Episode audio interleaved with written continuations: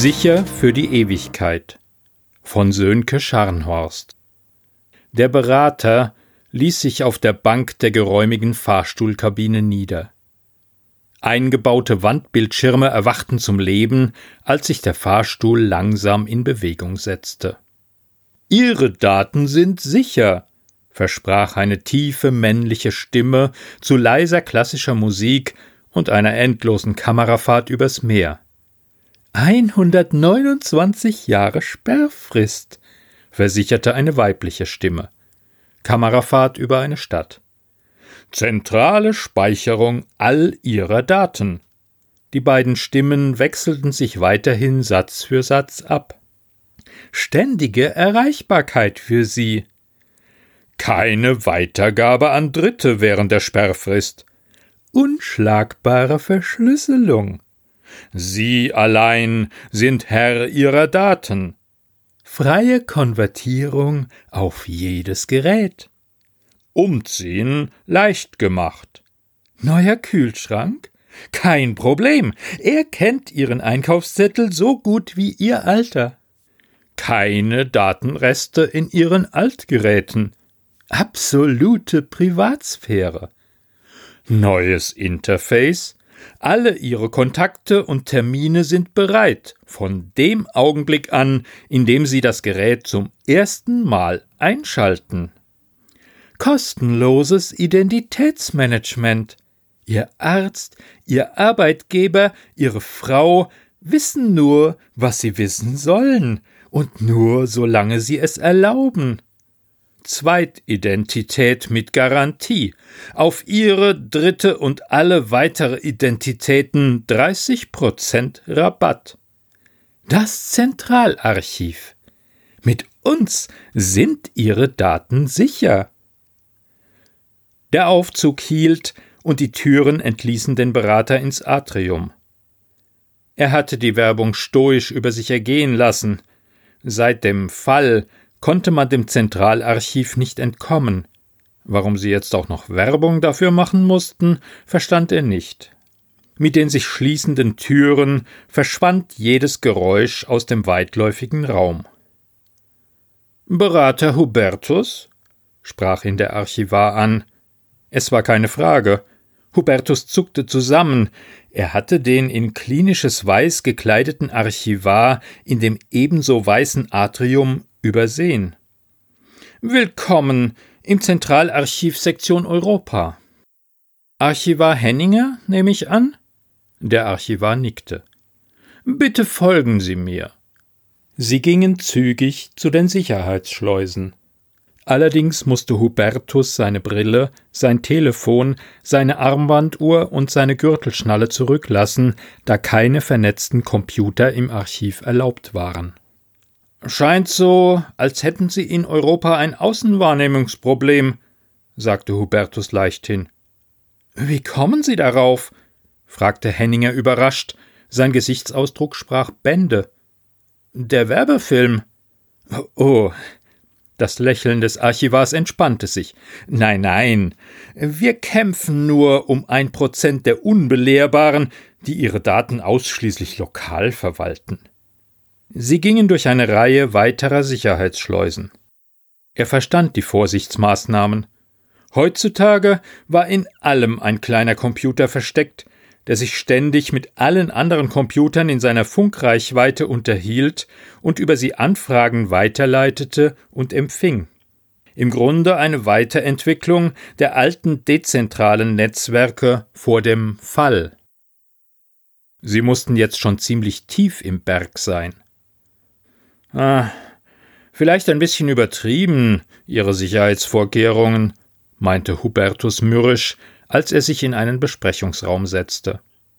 Auf dem Weg dorthin waren sie an einigen offenen Großraumbüros, Freizeiteinrichtungen und Pausenräumen vorbeigekommen. Auch an einem Raucherraum, was Hubertus unangenehm aufgefallen war. Ansonsten war das Ambiente angenehm. Er hörte einen Bach rauschen und vereinzeltes Vogelgezwitscher, roch den Duft von Blüten, alles brillant simuliert und von irgendwo wehte ein frischer Wind. Es gab große Fenster, die Aussichten auf verschiedene Landschaften simulierten, deren Lichtverhältnisse sich mit der Tageszeit änderten. Sie wechselten einige Sätze, und der Archivar ging nicht auf die Stichelei des Beraters ein. Dann betrat ein jüngerer Archivar den Raum und schloss die Tür hinter sich. Gut, dass Sie da sind, Peterson. Berater Hubertus, das ist Archivar Peterson. Er ist einer unserer fähigsten Dateningenieure. Die beiden Männer, die etwa 50 Jahre trennten, nickten sich kurz zu. Es war nicht zu übersehen, wie unangenehm es Peterson war, dass man Hubertus eingekauft hatte. Danke, Berater Hubertus, dass Sie so kurzfristig Zeit für uns haben, begann Henninger. Er stand. Peterson und Hubertus saßen am Konferenztisch. Ich muss es Ihnen sicherlich nicht sagen, dass nichts, was wir hier besprechen, diesen Raum verlassen darf, wie es uns auch vertraglich zugesichert wurde. Hubertus nickte. Die üblichen Formalitäten, eine Selbstverständlichkeit. Er verstand nicht, warum der Archivar Henninger darauf noch einmal explizit hinweisen musste. Wir haben möglicherweise ein Problem. Zusammen mit Ihnen wollen wir das klären, fuhr er fort. Hubertus atmete scharf ein. Äh, möglicherweise haben Sie ein Problem? Da ist aber jemand in Ihrer Organisation ganz anderer Meinung. Ich wurde von einem mit Düsentriebwerken unterstützten Hubschrauber hergebracht. Das war überhaupt der erste Hubschrauber, den ich seit dem Fall zu Gesicht bekommen habe. Es muss sich hier also um ein ernsthaftes Problem handeln. Ich kenne Ihren Ruf. Nichts gegen Sie, es ist ein guter Ruf. Aber es schadet meinem Ruf, Sie hier zu haben. Ich verstehe meinte Hubertus. Aber machen Sie sich keine Sorgen. So wie ich es sehe, ist jeder in irgendetwas wirklich gut. Viele verbringen ihr ganzes Leben damit herauszufinden, was es ist. Ich bin okay in vielen Dingen, habe zu viele Interessen, bin natürlich auch schlecht in vielem, was, hm, das als Anmerkung, vielleicht genauso wichtig ist wie zu wissen, in was man gut ist. Erkenne deine Schwächen, dann erkennst du dich selbst. Den Spruch gibt es auch mit Stärken. Jemand hat mal gesagt, ich sei die Feuerwehr. Man holt mich, wenn es brennt. Ich bin ein Problemlöser mit dem Spezialgebiet der Deeskalation von technischen Problemen. Man ruft mich, wenn es schon zu spät ist, und ich darf es dann retten. Hört sich das nach etwas an, das Sie brauchen könnten?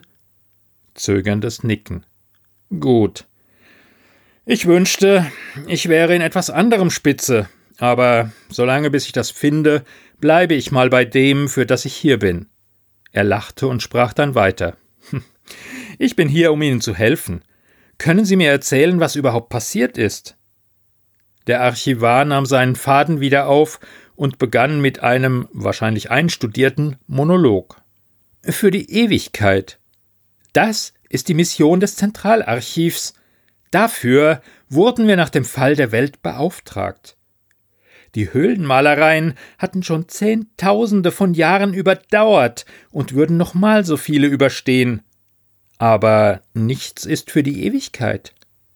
Manche Bücher aus dem Mittelalter würden noch tausend Jahre lesbar bleiben, aber nichts ist für die Ewigkeit. Moderne Bücher überleben keine zweihundert Jahre, die meisten modernen Speichermedien schafften keine 25 Jahre. Aber wir haben den Anspruch auf die Ewigkeit. Sie wollen sicher wissen, wie wir das machen? fragte Peters Sohn. Die Art, wie er es sagte, machte klar, dass er es auf jeden Fall erzählen würde, auch wenn Hubertus jetzt schreiend aufspringen und davonlaufen würde, was er nicht vorhatte. Aber der Gedanke erheiterte ihn für einen kurzen Augenblick. Hm, Kristallspeicher, dazu kommen wir später, unterbrach ihn der ältere Archivar. Sie können uns nicht leiden, das sehe ich in Ihren Augen. Damit meine ich die Zentralarchive, nicht uns persönlich. Sie sind damit nicht der Einzige. Wir sind eine große Organisation. Viele denken zu groß. Aber man braucht uns. Wir beide sind alt genug zu wissen, warum. Äh, wie alt waren Sie beim Fall? Fünfzehn, sagte Hubertus. Der Archivar nickte. Ich war siebzehn. Ein Drittel aller Daten der Welt unrettbar verloren. Keine Kommunikation, keine Medien, kein Strom. Der Untergang der Zivilisation. Der Fall ließ alle vorherigen Banken- und Börsenkrisen wie einen Witz aussehen. Viele Banken und Versicherungen besaßen Sicherheitskopien ihrer Daten, aber auch vieles davon war vom Fall betroffen. Schulden und Guthaben, alles verschwunden von einem Tag auf den anderen. Sie mögen uns nicht leiden, weil wir ein hungriges Datenmonster erschaffen und niemand wirklich kontrollieren kann, was wir mit den Daten tun. Aber wir sind die einzige Möglichkeit, so etwas wie den Fall zu verhindern. Wir haben alle Daten. Und wichtiger ist, wir haben ein Verzeichnis aller Änderungen, was uns erlaubt, jeden Stand wiederherzustellen. Hubertus kannte das Argument, und er mochte es nicht. Er glaubte fest daran, dass es immer mehr als einen Weg gab. Wir wissen, dass es nicht perfekt ist. Welche Staatsorganisation kennen Sie, die perfekt wäre und keine Fehler macht? Und wir sind überstaatlich. Hubertus nickte. Eine Datei ist verschwunden, sagte Henninger, als verkünde er sein persönliches Todesurteil und unterbrach damit Peterson. Hubertus ließ es einen Augenblick auf sich wirken und schwieg. Was für eine Datei? fragte Hubertus schließlich in einem professionellen Tonfall. Eine unserer ältesten, eine der Dateien, die wir zum Testen unserer Entschlüsselungs- und Analyseprogramme verwenden. Ihr Verlust ist also kein Schaden, sagte Peterson beschönigend. Darum geht es nicht, entgegnete Henninger hitzig. Das Archiv ist für die Ewigkeit. Es spielt keine Rolle, was für eine Datei es ist. Es ist der Fakt, dass eine Datei verschwunden ist. Das darf nach allem, was wir wissen, nicht passieren. Das darf nicht passieren. Für die Ewigkeit. Verstehen Sie? Das ist der einzige Sinn des Archivs. Wissen Sie, wie viele Daten wir im Archiv haben, deren Originale in den letzten 50 Jahren verloren gegangen sind? Sie konnten alle, alle dank dem Archiv wiederhergestellt werden. Hubertus nickte. Verstehen Sie die Bedeutung? Wenn das um sich greift und es nicht bei dieser Datei bleibt, dann stehen wir vor einem zweiten Fall, spann Hubertus den Gedanken weiter. Aha, wir wollen es nicht beschwören. Es ist sicher nur ein Fehler, meldete sich Peters Sohn fast flehend. Es muss sich um irgendeinen Fehler handeln, aber wir haben ihn noch nicht gefunden. Peterson hat hoffentlich recht. Es gibt auch bei uns viele Zweifler, was den Ewigkeitsanspruch unserer Organisation angeht. Überall auf der Welt arbeiten zahllose Teams rund um die Uhr, um den Fehler im System zu finden aber wir konnten ihn noch nicht entdecken. So hat man sich entschlossen, sie einzukaufen. Sie wurden uns als Freidenker empfohlen. Er seufzte. Jetzt wissen Sie es. Peterson wird Ihnen alles zeigen und erklären. Finden Sie diese Datei. Ich hoffe, Sie finden sie schnell. Falls die Kristallspeicher ihre Konsistenz verlieren, sind wir am Ende.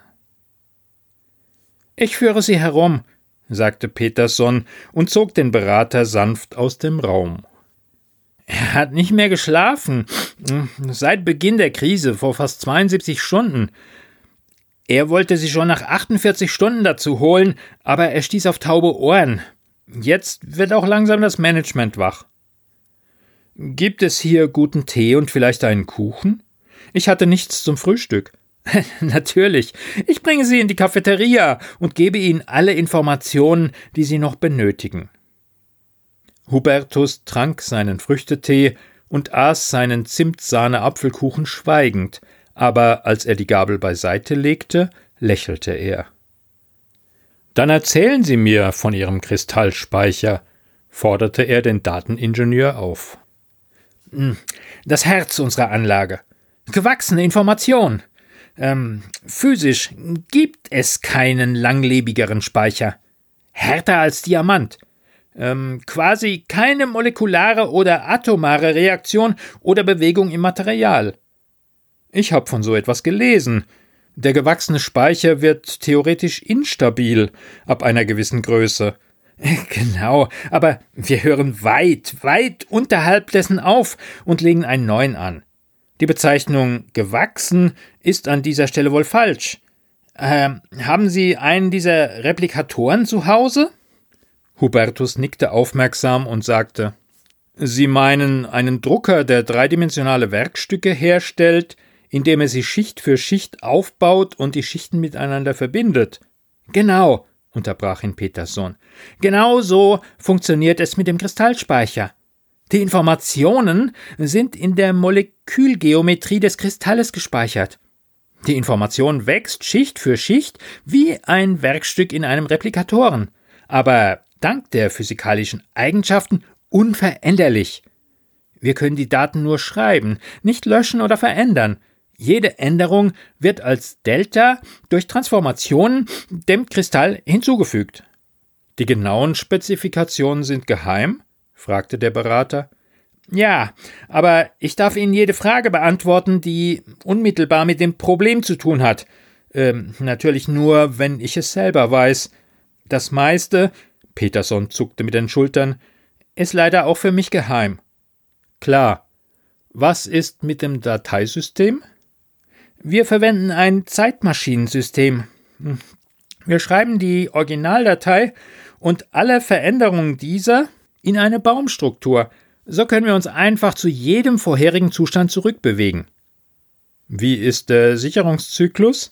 fragte Hubertus und nippte an seiner zweiten Tasse Zitronentee. Generell wird jede Änderung geschrieben. Hm, der Zyklus ist aber auf jeden Fall kürzer als 24 Stunden. Er kann je nach eingestellter Priorität auch wenige Sekunden sein.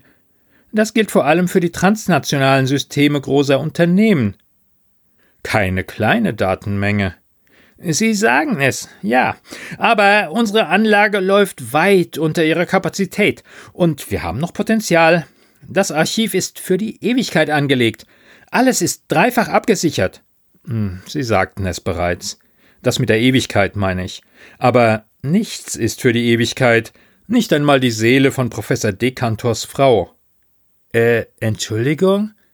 Äh, nichts. Tut nichts zur Sache. Auch eine Geschichte mit Kristallen für die Ewigkeit. Ich kann jetzt auch verstehen, warum Ihr Management so Angst hat, dass die Kristallspeicher ihre Konsistenz verlieren. Da alles aufeinander aufgebaut ist wie ein Kartenhaus, würde es auch genauso zusammenbrechen. Korrekt? Peterson bestätigte das stumm. Ich nehme an, Sie haben die Zeitmaschine zurückgedreht, als Sie bemerkten, dass die Datei verschwunden war? fragte Hubertus. Das haben wir, aber das System behauptet, sie sei zu keinem Zeitpunkt da gewesen. Keine Spur von ihr. Und Sie sind sicher, dass sie da gewesen ist, setzte der Berater mit einem Lächeln nach. Petersons Miene verdüsterte sich. Wir sind uns sicher. Ich selbst habe ständig mit dieser Datei gearbeitet. Sie war eine der ältesten. Herkunft unbekannt, hoch verschlüsselt. Wir haben an ihr unsere Entschlüsselungsprogramme getestet. An ihr und einigen anderen Dateien. Diese hat uns immer Widerstand geleistet, aber vor ein paar Tagen waren wir endlich soweit. Er machte eine Pause und seufzte. Dachten wir zumindest. Hm. Das Protokoll des Verschlüsselungsbrechers zeigte an, dass wir klare Daten hatten, und als wir sie öffnen wollten, war die Datei verschwunden. Wir haben das Protokoll. Der einzige Beweis, den wir haben, dass die Datei existiert hat. Hubertus kniff die Augen etwas zusammen. Es sind keine 129 Jahre seit dem Fall vergangen. Wie kann es sein, dass es für diese Daten keine Sperrfrist gibt? Peterson betrachtete betroffen seine Finger. Ah, die Datei konnte keiner Person zugeordnet werden. Darum fällt sie streng genommen nicht unter die Sperrung. Wenn wir nach der Entschlüsselung eine Zuordnung vorgenommen hätten, könnten die klaren Daten für die restliche Dauer der Sperrfrist mit der sich selbst auflösenden Verschlüsselung des Archivs versehen werden. Hubertus Magen krampfte sich zusammen. Sie brechen erst in ein Haus ein, um zu sehen, ob Sie das Schloss öffnen können, und wenn Sie es können, bauen Sie ein Schloss ein, für das Sie selbst den Schlüssel haben. Und Sie wundern sich über den schlechten Ruf Ihrer Organisation in der öffentlichen Meinung. Sie haben ja recht, aber können wir darüber ein anderes Mal reden? flehte Peterson. Okay, okay. Die Datei war also da. Und wir nehmen an, das Medium, also der Kristallspeicher, ist konsistent. Wie greifen Sie auf so alte Daten zu? Sie haben sicher keine so alten Geräte mehr hier stehen. Peterson schüttelte den Kopf. Wir nutzen Emulatoren. Für alle Daten eines Geräts haben wir einen speziellen Emulator, der mit den jeweiligen Daten des Geräts abgespeichert wird. Die Emulatoren sind auf die Daten zugeschnitten. Für die neueren Daten entspricht der Emulator zu 100% dem Original. Für die alten mussten wir mit einem Standard-Emulator anfangen und diesen so gut einstellen, wie wir konnten. Aber daran liegt es nicht. Wir haben den Emulator wieder und wieder überprüft. Er ist okay. Wir haben ihn auch mehrmals neu gestartet. Ohne Ergebnisse. Der Berater dachte nach. Dann sprach er sehr langsam und zerteilte dabei nachdenklich seinen Kuchen. Das sechste Stück der Apfelzimtsahne. Habt ihr den Emulator auch zurückgesetzt? Speziell den Arbeitsspeicher? Peterson stutzte. Wir haben den Emulator x-mal gecheckt. Er ist okay. Sichern Sie ihn und setzen Sie ihn auf den letzten Stand vor dem Öffnen der Datei zurück. Ich nehme an, der Emulator wird auch im Kristallspeicher gesichert? Wir verlieren dadurch den Schlüssel auf die Datei, protestierte Peterson halbherzig. Ich weiß nicht, ob wir das tun sollten. Sie haben mich geholt, weil ich unkonventionell denke, Dinge versuche, die Sie nicht versucht hätten, erwiderte Hubertus. Wissen Sie, was eine dreieinhalb Zoll Diskette ist? Und wie viel Speicherkapazität sie hatte? fragte Hubertus. Peterson schüttelte den Kopf. 1,44 Megabyte. Mein Vater hatte eine Packung aufbewahrt, um sie mir zu zeigen, bevor ich meinen ersten Computer bekam. Er erzählte mir, in seiner Grundschulzeit tauschte man Spiele mittels dieser Disketten. Mein erster Computer hatte eine 1 Terabyte SSD, aber trotzdem begegnete mir die Diskette in fast allen Programmen als Programmsymbol zum Speichern. Mein Vater erklärte mir, dass die Hardware sich viel schneller weiterentwickelt habe als die Software. Man sei stecken geblieben bei elektronischen Briefen zur Kommunikation, Dabei hätte man seiner Meinung nach viel weiter sein müssen. Es gab alles in der Theorie. Die wenigen Implementationen von operationalen Transformationen, automatischer Synchronisation und Versionsverwaltung waren in der Applikationsebene und nicht auf der Datensystemebene, wo sie hingehörten. Er sagte, der Hochmut kommt vor dem Fall. Zum Glück hat er den Fall dann nicht mehr erleben müssen. Nun tun Sie bitte auch, was ich vorschlage. Setzen Sie komplett auf den letzten Zustand vor dem Öffnen der Datei zurück. Komplett. Den Emulator, das Dateisystem, das Betriebssystem. Einfach alles. Wenn das Problem nicht physisch ist, wird es damit gelöst. Und wir tasten uns dann vom Allgemeinen zum Speziellen vor. Peterson schwieg. Muss ich erst mit Archivar Henninger reden? Na gut, ich werde mit ihm reden. Mm, aber wir beeinflussen damit das ganze Archiv. Es wird nicht einfach sein, die Erlaubnis zu bekommen. Tun Sie es bitte. Ich glaube nicht, dass es etwas bringt, und wir verlieren nur den Schlüssel, murrte Peterson unwillig. Es dauerte eine knappe Stunde, die sich wie eine Ewigkeit anfühlte, bis die Erlaubnis kam. Die Hände des Beraters waren feucht, und er hatte alle Mühe, seine Anspannung zu verbergen. Er entspannte sich auch nicht, als Peterson ausrief Sie ist wieder da. Peterson war fassungslos. Irgendwo zwischen ungläubigem Entsetzen, freudiger Erleichterung und Scham. Sie war nie weg. Eine Pause fand Hubertus angemessen. Das hatte ich befürchtet. Hubertus hatte damit gerechnet. Warum befürchtet? Sie haben befürchtet, dass es so einfach ist? Alle Lösungen sind einfach. Nur dahin kommt man schwer. Kunstpause. Zeit für mehr Apfelsahne. Befürchtet hatte ich es deshalb, weil es darauf hinweist, dass die Datei maskiert wurde und am wahrscheinlichsten von einem Schadprogramm, das sie selbst enthält. Es gäbe noch viele andere Möglichkeiten, aber erst einmal sollten wir das Schadprogramm ausschließen. Wir kommen nun vom Allgemeinen zum Speziellen, vom Offensichtlichen zur Lösung, zum tiefsten Grund, zur Wurzel des Problems. Kunstpause. Jetzt hatte er Peterson eingewickelt. Ab jetzt konnte er sich die Allgemeinheiten sparen, hoffte Hubertus. Können Sie den Emulator komplett abschirmen? Ja. Dann tun Sie das bitte. Dieses Mal folgte Peterson bereitwillig. Was nun? Wir suchen den Unterschied zwischen den beiden Zuständen, also der Version, bevor wir zurückgesetzt haben, und der jetzigen. Denn wenn wir die Schlüssel hätten, könnten wir den Fehler nachstellen. Hubertus nickte. Erst einmal stellen wir ein paar Fallen und Überwachungsprogramme auf. Wir können die letzte Version ebenfalls in einen abgeschirmten Bereich laden und dann alle Prozesse durchgehen. Der Schlüssel und das vermutete Schadprogramm müssen irgendwo in den Unterschieden liegen. Es dauerte eine Weile. So lang, wie eine halbe Schwarzwälder Kirschtorte genüsslich verspeist wurde, um ein Programm auf einen dritten Emulator zu etablieren, um die beiden Versionen zu vergleichen. Aber dann hatten sie es. Der junge Archivar verlor schnell alle Farbe. Aber sie mussten sicher gehen.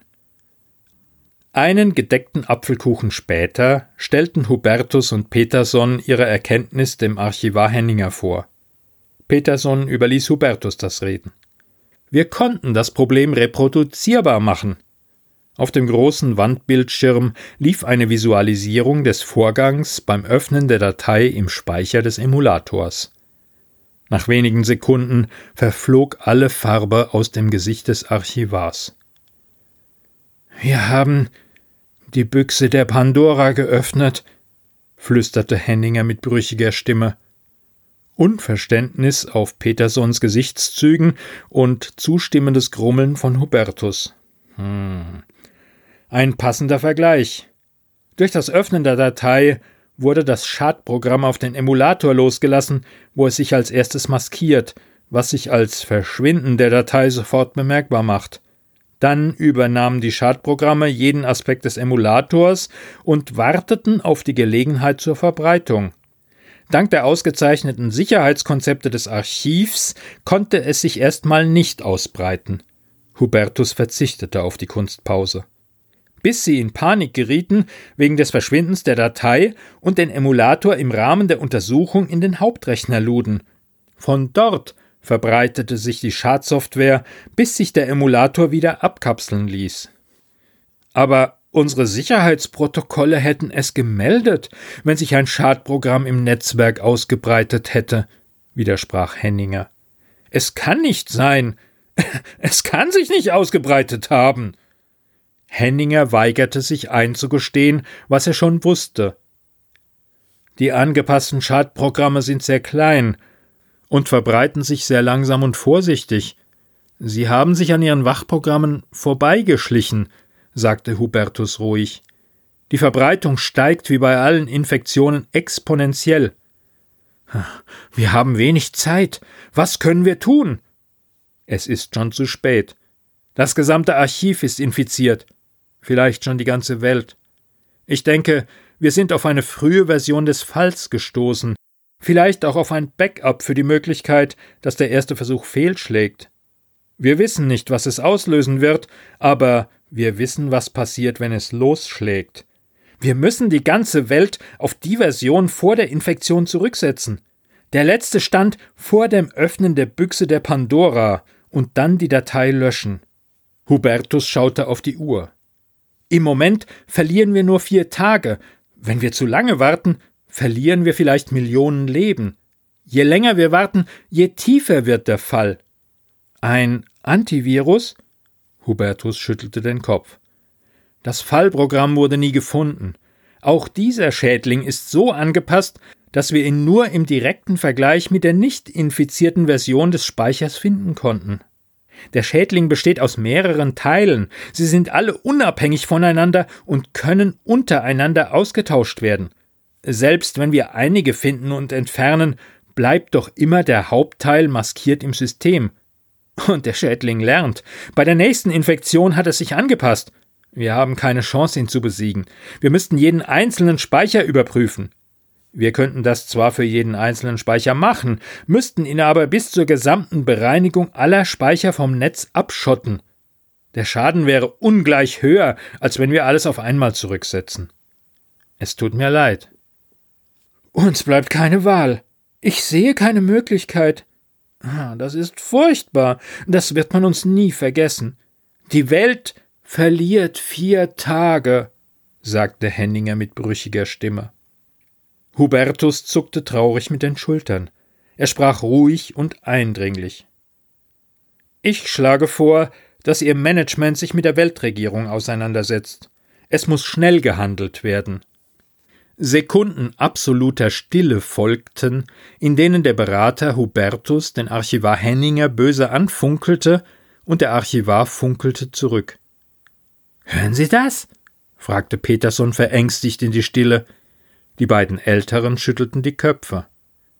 Die Ambientegeräusche, der Bach und die Vögel. Sie sind stumm, flüsterte Peterson. Plötzlich flackerte der Wandbildschirm kurz, dann wurde er schwarz. Lauter werdendes Stimmengewirr drang aus dem Großraumbüro zu ihnen hinein. Sekunden später ging das Licht aus und die Panik begann.